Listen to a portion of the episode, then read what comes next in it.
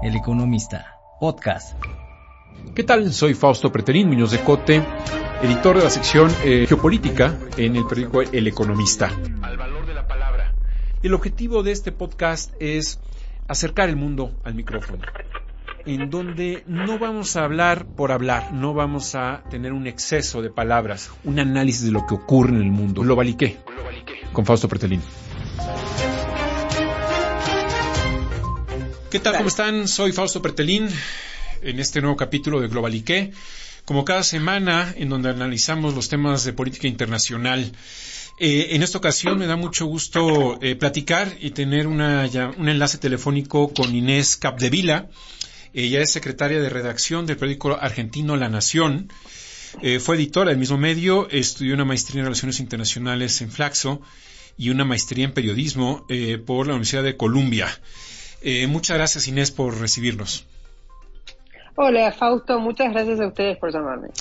Bueno, pues eh, indudablemente el tema de la semana, el tema del momento eh, en Argentina y con ecos alrededor del mundo y especialmente en América Latina son las elecciones primarias que tuvieron el domingo pasado allá en Argentina y que como saben todos el gran ganador o el que sorpresivamente obtuvo el primer lugar con 7 millones de votos fue Javier Milei. Eh, Inés, en este momento, ¿cómo, cómo, ¿cómo asimiló este resultado Argentina? ¿Cómo lo sientes? Bueno, te diría, Fausto, que hay varios niveles de asimilación de lo que sucedió el domingo pasado. Primero es la asimilación política. Antes que nada, la asimilación social. Hoy eh, la Argentina es un hervidero de charlas sobre mi ley, sobre qué puede llegar a suceder el 22 de octubre, que es la primera vuelta presidencial, y si finalmente el 10 de diciembre tendremos a Javier Milei o a Patricia Bullrich o a Sergio Massa como presidente. Eso en la charla diaria está absolutamente dominada por lo que sucedió el domingo. En cualquier charla, no importa con quién, es el tema recurrente. Eso por un lado. Luego tenés la asimilación política, que es cómo se replantean de acá en las próximas 10 semanas de campaña presidencial hasta la primera vuelta los tres candidatos con chances de ganar. Por un lado Javier Milei, que sacó el 30% de los votos, luego eh, Patricia Bullrich, que sacó el 28,7,8%, por ciento de los de, los votos y finalmente eh, Sergio Massa que es el ministro de Economía también que sacó un punto menos 27,5% de los votos.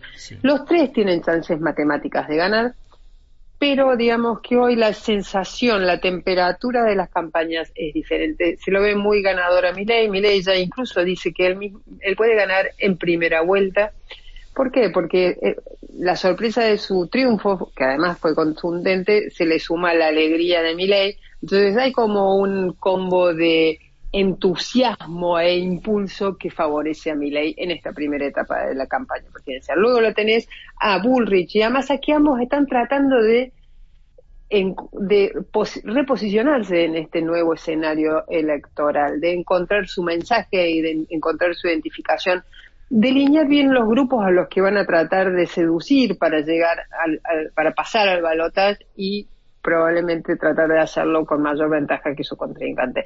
Ahí es donde, por ahí, en esta primera semana de la campaña presidencial hasta el 22 de octubre, mi ley tenga bastante ventaja. Luego, tenés, sí. No, no te escucho. Eh, sí la asimilación económica. Asimilación económica, que eh, por ahí en un país con un, digamos, una vida económica más estable y normal que la Argentina no, no se viva tanto, pero fue un cimbronazo tan grande como el del domingo lo que sucedió el lunes en la Argentina, que fue la devaluación del peso aproximadamente unos, un 25% frente al dólar. Eso en una espiral inflacionaria como de la Argentina le metió muchísima más presión por lo tanto, estamos hablando de ya que la inflación mensual de eh, agosto podría ser de dos dígitos, algo que incluso para nosotros que estamos tan acostumbrados a la inflación es demencial. Entonces tenés esos tres planos que están tratando de asimilar lo que fue este asombroso triunfo de Javier Milei el domingo. Sí, asombroso. Eh, de alguna manera, como tú, tú mencionabas, Inés, al inicio, eh, pues todo el mundo habla de Milei. México no es la excepción. Eh, y en particular eh, leyendo un libro de Juan Luis González que se llama El Loco. Eh, leí algunas, algunas escenas, todavía no lo termino de leer, pero habla de que pues tiene mucho apoyo él, o más bien se recarga mucho en su hermana Karina, en donde le da pues un apoyo emocional, no sé qué rol podría jugar, porque en realidad parece ser que Karina cuando muere uno de sus perros, y digo, es lo que, lo que comenta Luis Miguel eh, eh, González, ¿verdad? me parece que se llama. el, Dice que Conan murió un domingo de octubre del 2017 en sus brazos, ¿no? De Miley.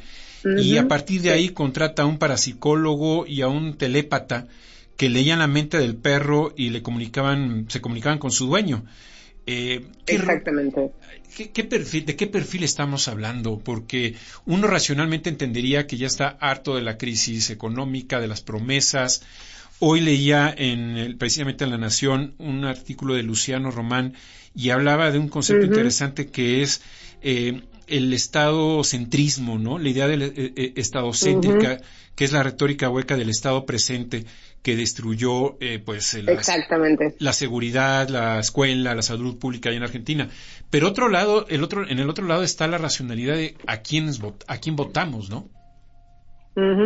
Sí, eh, lo que pasa, Fausto, que eh, a mí me parece que no solo sucede en la Argentina, sucede en todo el mundo. Hoy la decisión del voto, digamos, los factores que intervienen en la decisión de voto individual son más emocionales que racionales. Entonces, el análisis que nosotros periodistas, especialistas de todo tipo, de todas las disciplinas, hacen antes y después de las elecciones es perfectamente racional y por supuesto está lleno de asombro frente a la llegada de personajes como Javier Milei al, a los umbrales del gobierno.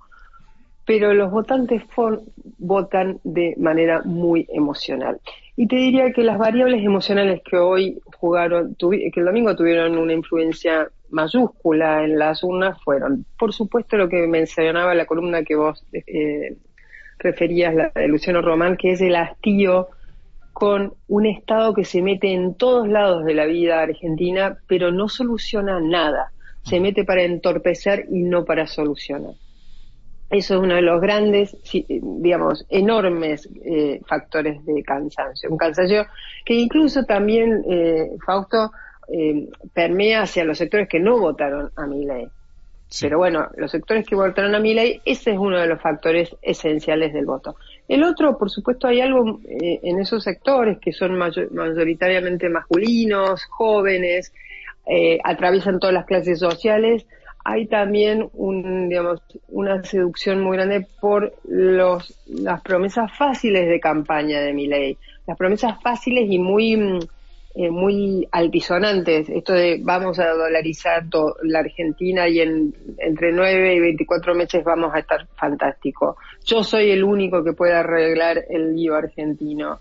Eh, vamos a terminar con la casta política. Son todos slogans de campaña, muy a lo Trump, muy incluso también a lo AMLO, muy a lo Bolsonaro, que van directo a ese hastío, van directo, que saben detectar ese hastío, van directo a ese hastío y a la necesidad que ese hastío provoca de renovación. Ahí habla muy bien, em, digamos, identifica muy bien mi ley eso y le habla directamente al corazón, le habla directamente a ese cansancio. Y después, por supuesto, hay una cuestión ideológica.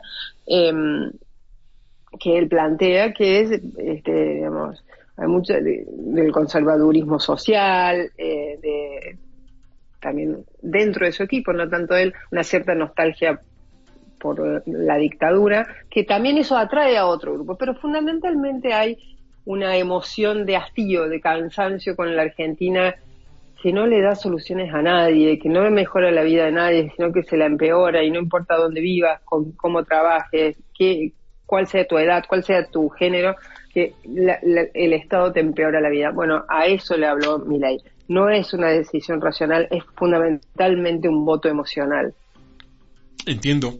Entonces tú sí ubicarías a Milei en esta, en este grupo de políticos como Trump, como Bolsonaro, inclusive el Brexit, este ejercicio de desesperación, quizás, no sé, estaban hartos de la Unión Europea pero ellos, o sea, ustedes, Argentina, ya tienen esta, digamos, una curva de aprendizaje, es decir, ya voltean hacia Brasil y ven los resultados de Bolsonaro, voltean hacia Trump, Estados Unidos y los ven. aún así deciden eh, pues tomar esta decisión, ¿no? De irse a lo desconocido. Sí, sí. La curva de aprendizaje, por supuesto que la tenemos presente, pero vuelvo a, al, eh, a, lo mismo, la decisión del voto, el cansancio, em, la solución fácil. Eh, y además hay otra cosa que en cierta forma asimila a los votantes de Milley con los de Bolsonaro y Trump, que es que eran votantes no solo de un sufragio emocional, sino también de una, digamos, una incapacidad de aceptar datos que contrarien lo que dice digamos, su candidato y lo que ellos mismos piensan.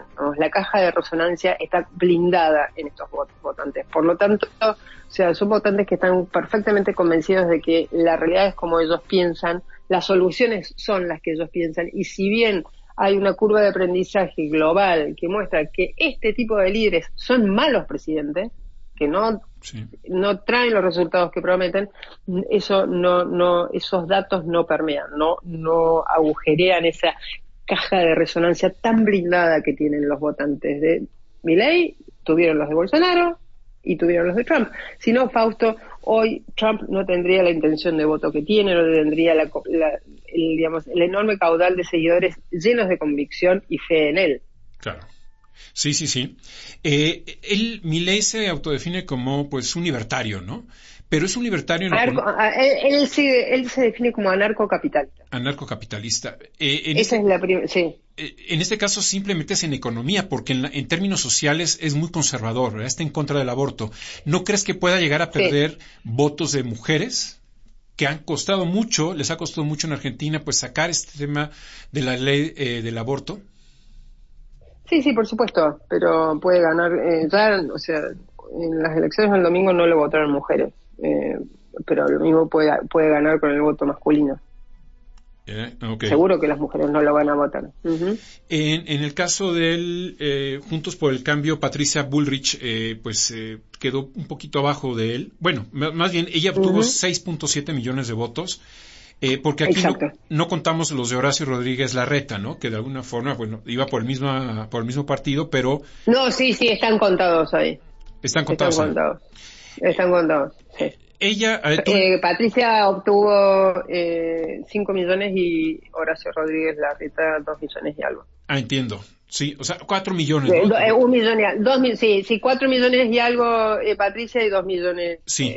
Horacio. Horacio, en total 6.7. O sea, quedaron 300 mil votos por debajo de, Javier Milei. Sí, exacto. En, en la primera vuelta, eh, digamos que los votos de Milei, esa es su base, los 7 millones. Eh, ¿podrá de alguna manera eh, mm, tomar Bullrich votos de Rodríguez Larreta? Es decir, ¿podría ser la sumatoria de los que obtuvo Rodríguez Larreta o no todos se irán con Patricia Bullrich? Esa es una de las incógnitas de la campaña de Patricia Bullrich Auto. Primero, el, gran desafío de Patricia es encontrar el mensaje adecuado para atraer esos votantes de Horacio Rodríguez Larreta que no necesariamente se van a inclinar eh, automáticamente hacia Patricia Burrich, pese a que votaron por una alianza opositora que es esa. Eh, entonces, ¿qué mensaje encontrar? ¿Cómo hacer para retener tus, sus propios votantes frente a Javier Milei? Porque los votantes de, Patricia Bullrich son de centro de derecha o de derecha, que son que es un poco hacia donde se orienta el, discurso de Javier Milei. Sin dejar de atraer a los votantes de Horacio Rodríguez Larreta. Además de eso, el padrón, o sea, es decir, el número de, votantes en la Argentina es de 35 millones.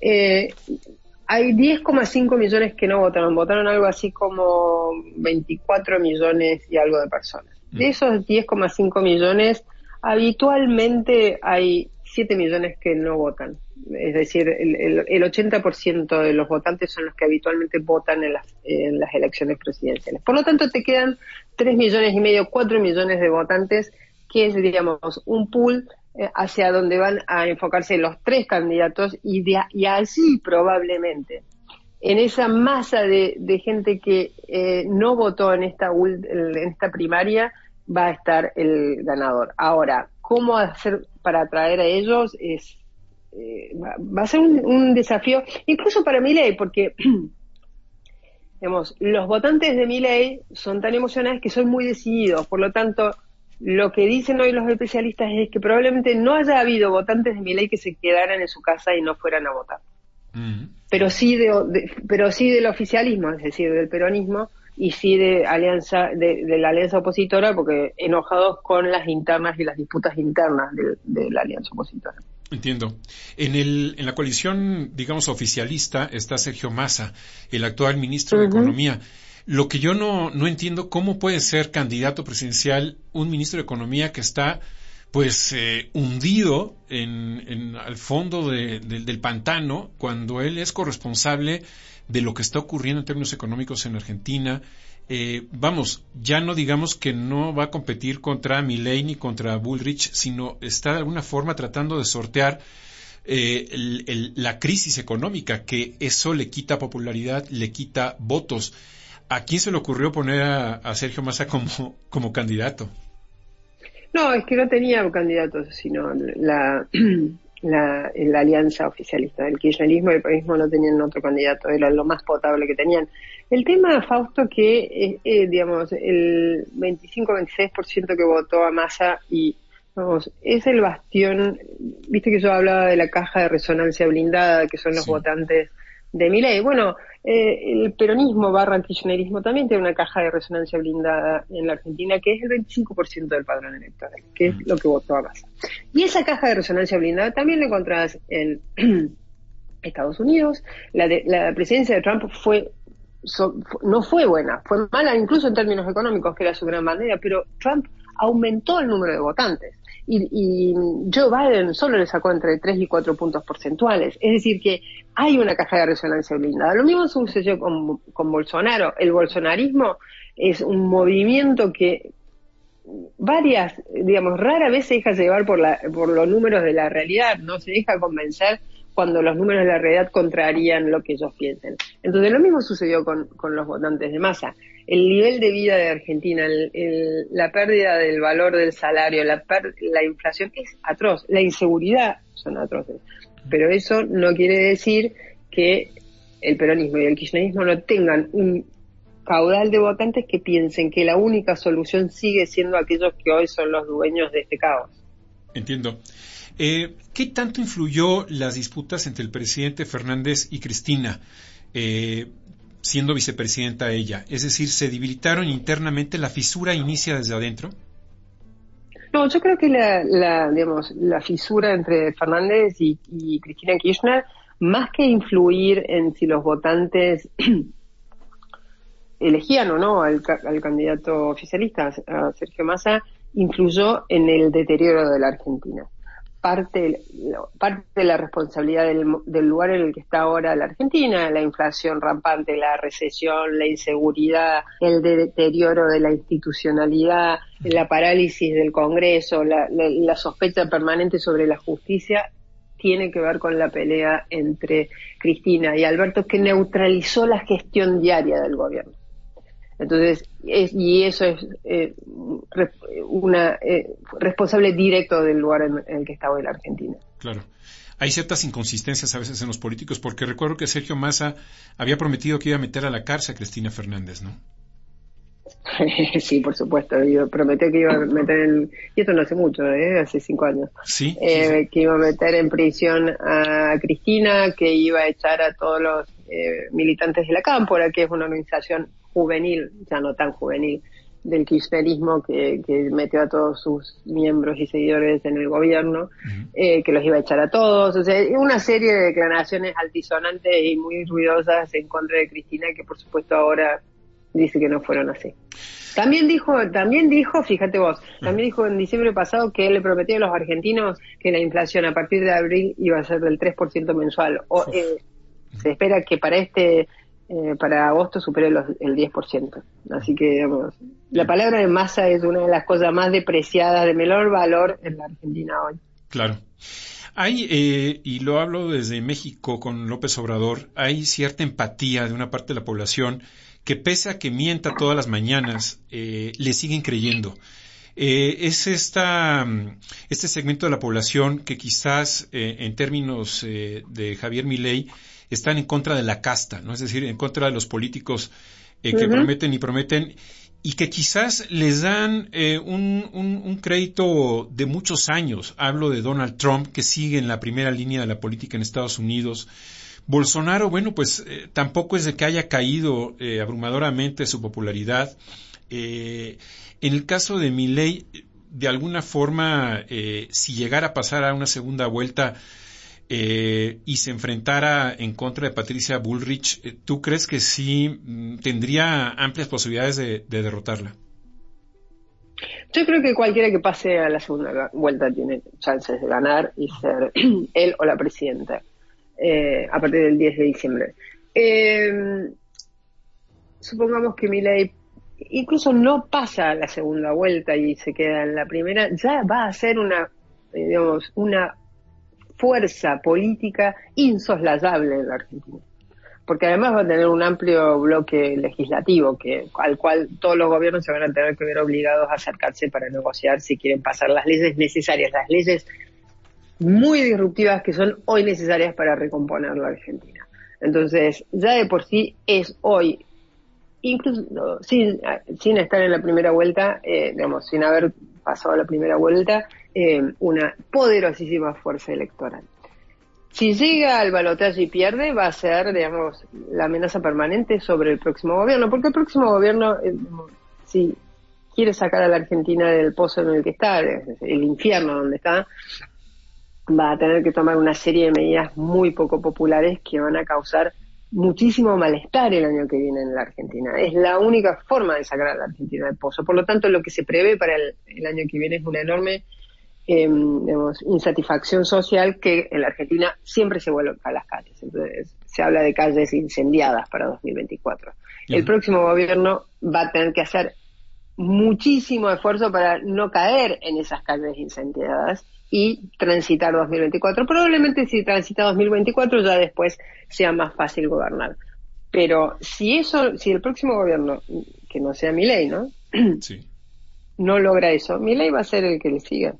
O sea, va a ser naturalmente el candidato con más chances de transformarse en presidente. Ojo, si Milei es presidente en, en y eh, asume como sucesor de Alberto Fernández, va a tener el mismo desafío de transitar un 2024 crudo, infernal y muy, muy movilizado, y hay que ver si puede, con menos capacidad de negociación, porque mi ley, ah, y ahí es donde el carácter lo traiciona, de que vos, lo que vos decías, el título del libro, el loco. Se pelea, se pelea mucho con incluso sus asesores más cercanos. Ni hablar de sus opositores, ni hablar de potenciales aliados legislativos. Entonces, la gestión del propio de un gobierno muy difícil no le va a ser nada fácil. Sí, eso lo, lo, que mencionas es interesante porque eh, decía Juan Luis González en este libro de Loco que Milei eh, hizo o ha hecho purgas eh, inmediatas dentro de su, de su partido. Eh, se ha deshecho de, de, pues gente que tiene cierto componente político importante que podía darle una transferencia de experiencia clave, pero él ha decidido mejor ir solo, es un personaje solitario. y esto, bueno, la gran dificultad para los economistas en muchos casos es bajar la realidad, aplicar o adaptar más bien la realidad hacia su modelo y en este caso el modelo de Milley es un modelo totalmente eh, libertario, en donde el Estado prácticamente tendría que empequeñecer. ¿Cómo, ¿Cómo tomaría la administración pública una disminución eh, radical? Porque eso sería de alguna forma la, que, la traducción inmediata de sus políticas económicas, es decir, eliminar el déficit público o tratar de bajarlo y para eso, pues, podar prácticamente al gobierno, a la administración pública, algo que sucedió en Grecia más o menos después de esa crisis eh, europea, en donde la Unión Europea, bueno, sí le dio un préstamo junto con el Fondo Monetario Internacional, el Banco Central Europeo, pero con unas condiciones bárbaras de disminuir, no sé, recuerdo que era un 35-40% de las personas que trabajaban estaban en el sector público y tenían que disminuirlas rápidamente a un 20%, es decir, llevarlas al desempleo. Sí, eh, y en una sociedad, eso en una sociedad como la Argentina, donde los sindicatos son actores centrales de muchísimo peso y lo han sido durante toda la historia. Eh, no, seguramente, y es, ojo, ahí hay un consenso entre todos los candidatos que eso lo tienen que hacer irremediablemente, lo de recortar el, el, el tamaño del Estado. Um, el que más a fondo iría sería Milei, según él proclama. Y eso lo va a hacer, yo creo que no puede no hacerlo porque es lo que lo proyectó como el candidato que es, pero va a tener que negociar con sindicatos, va a tener que negociar con otros actores políticos y Milei no tiene el carácter para eso. Por eso no, digamos, cuando se saca esto de a, la, a discusión la preparación de Milei y no es un tema menor, no es, digamos, yo creo que es el tema central, el tema que eh, así como todas sus promesas llenan de esperanzas a una buena porción de los votantes argentinos, al resto, esta falta de preparación, este carácter irascible e inestable, esta historia con todas las anécdotas que vos contás, estas promesas que son excluyentes y no incluyentes, no son inclusivas para un, todo un país, sino que sería gobernar para unos pocos, digamos, se llenan de miedo a la Argentina. Y creo que también el resto de la región. Sí, Claro. hoy decía, eh, bueno, escribe Carlos Pagni en el periódico Allá La Nación, que los tres candidatos están obligados a reinventarse. Es eh, quitar un poco la demagogia, la, espuma de lo que produce una campaña. Eh, en este caso, mi ley podrá de alguna manera ya dejar a un lado este tema de la venta de órganos o el tema del, del aborto o será o seguirán siendo sus banderas a lo largo de esta, de esta campaña. El tema de la venta de órganos creo que ya están tratando de dejarlo de lado porque es algo de lo, digamos, es una de las grandes debilidades de mi ley. Además, porque todo lo que dice mi ley lo dice en la televisión, entonces está todo grabado, todo. No hay, acá no hay forma de desmentirlo. Ahora, el tema del aborto es diferente porque hay una porción de su partido, fundamentalmente de la que es candidata a, su vice, a ser vicepresidenta, que es Victoria Villarreal, que verdaderamente está determinado a dar de baja la ley del aborto. Entonces, yo a lo del aborto creo que eso va a ser una de las em, cuestiones que más movilice a la calle en contra de mi ley. Entiendo. Pues muy interesante, eh, Inés, Inés Capdevila. Creo que el momento que pasa la democracia, no solamente en Argentina, sino en México, en Brasil, en España, en todas partes del mundo, eh, pues está frente a riesgos muy, muy duros, muy fuertes, eh, porque se está debilitando mucho las instituciones y es precisamente los partidos radicales los que se encargan de hacer esta debilidad, ¿no? Son movimientos iliberales. Exacto. Eh, y, veo cierta similitud eh, en el movimiento de Milei con Vox allá en España, ¿no? Es decir, ese contagio mm, de la ultraderecha parece ser que cruzó el Atlántico. Sí, hay ciertas diferencias también con Vox. Obviamente que lo, la ideología es una, pero Vox es un movimiento ultranacionalista. Milei no se mostraba tan nacionalista. Cierto. Yo sí creo que hay algo en Milei que sí lo distingue de Bolsonaro, de Trump e incluso de Santiago Abascal, que es el fundador de Vox, que es, es un candidato más preparado a Milei. Milei es un doctor en economía, sabe mucho de economía. Sí. Em, eh, y eso lo distingue un poco, como le da un poco más de solidez. Ahora, sí comparte todo el rasgo de imprevisibilidad, locura y radicalidad de los otros. Pero también sus ideas son diferentes de, por ejemplo, las de Vox. Em, Vox es ultraconservador en términos sociales. Sí. Hay que ver cómo eh, ley, como vos decías al principio, logra balancear su, su anarquía, su anarcocapitalismo, su, su visión libertaria con ser un conservador social que se mete en la vida privada de la gente, ¿no? Eso va a ser un tema en términos ideológicos que sí va a, afectar a una porción de los de los votantes de mi ley, no no en términos generales, pero sí seguramente a algunos que son los verdaderamente libertarios, que así como son libertarios en términos de economía, también lo son en términos sociales. Claro. Claro. Escuchaba el domingo, el lunes en La Nación Más, ¿no? En este canal de, de noticias que, por cierto, es un canal muy, muy interesante, muy bueno, muy profesional, con un elevadísimo nivel de, de análisis. Eh, mencionaba a ley, que lo entrevistaron creo que el lunes, em, que es amigo de Mauricio Macri.